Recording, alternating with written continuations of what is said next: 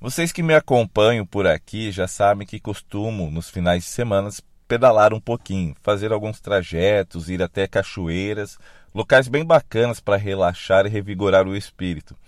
E eu acho interessante que quando eu posto nas redes sociais os vídeos do pedal, coloco ali as fotos, as pessoas comentam, respondem e perguntam onde que é essa cachoeira que achou incrível, que gostaria de ir até lá, pedalar com a gente, que isso é bom para o espírito. E ali eles comentam bastante em relação a isso. Quando eu falo sobre o local da cachoeira, a distância e o horário que eu saio para pedalar, geralmente 6 horas, 6 e meia da manhã num domingo, as pessoas falam, ah, mas é muito cedo, aí eu não vou conseguir dormir direito, e tal, ali dão algumas desculpas e já não comentam mais sobre o assunto.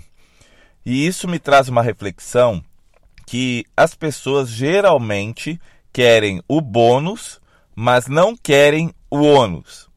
Acham legal a cachoeira, falam que seria incrível ir até lá, passar esses momentos, melhorar ali a, a sua mente, o seu aspecto físico, mas no momento que fala do horário que sai, a distância que é e como nós vamos, e aí já não querem participar. E em várias áreas funciona dessa forma.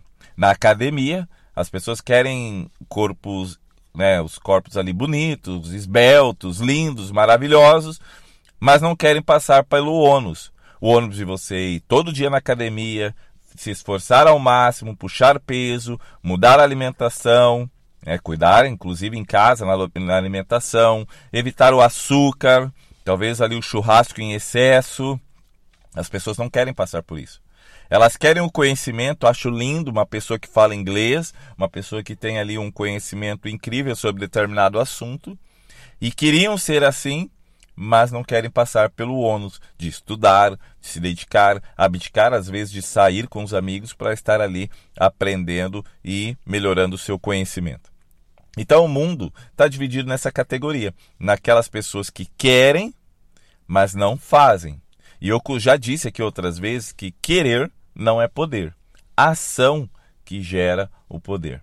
É a mesma coisa, quem me segue lá no canal né? Eu tenho um canal do YouTube, inclusive, agora que está crescendo bastante. E, e, as pessoas olham, poxa, que legal o seu canal, olha quantos inscritos você tem, olha as visualizações desses, desses vídeos seus aqui.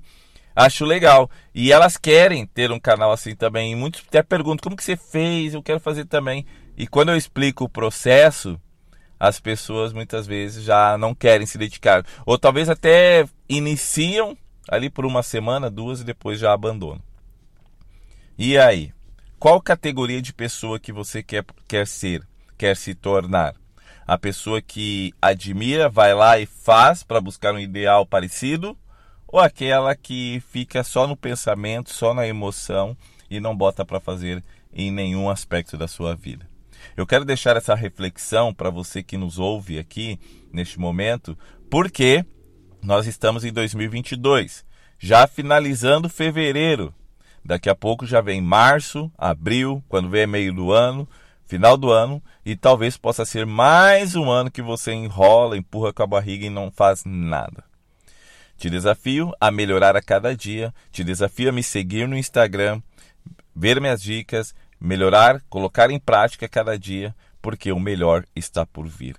Que Deus abençoe a todos vocês, um grande abraço, um ótimo dia e até o próximo episódio.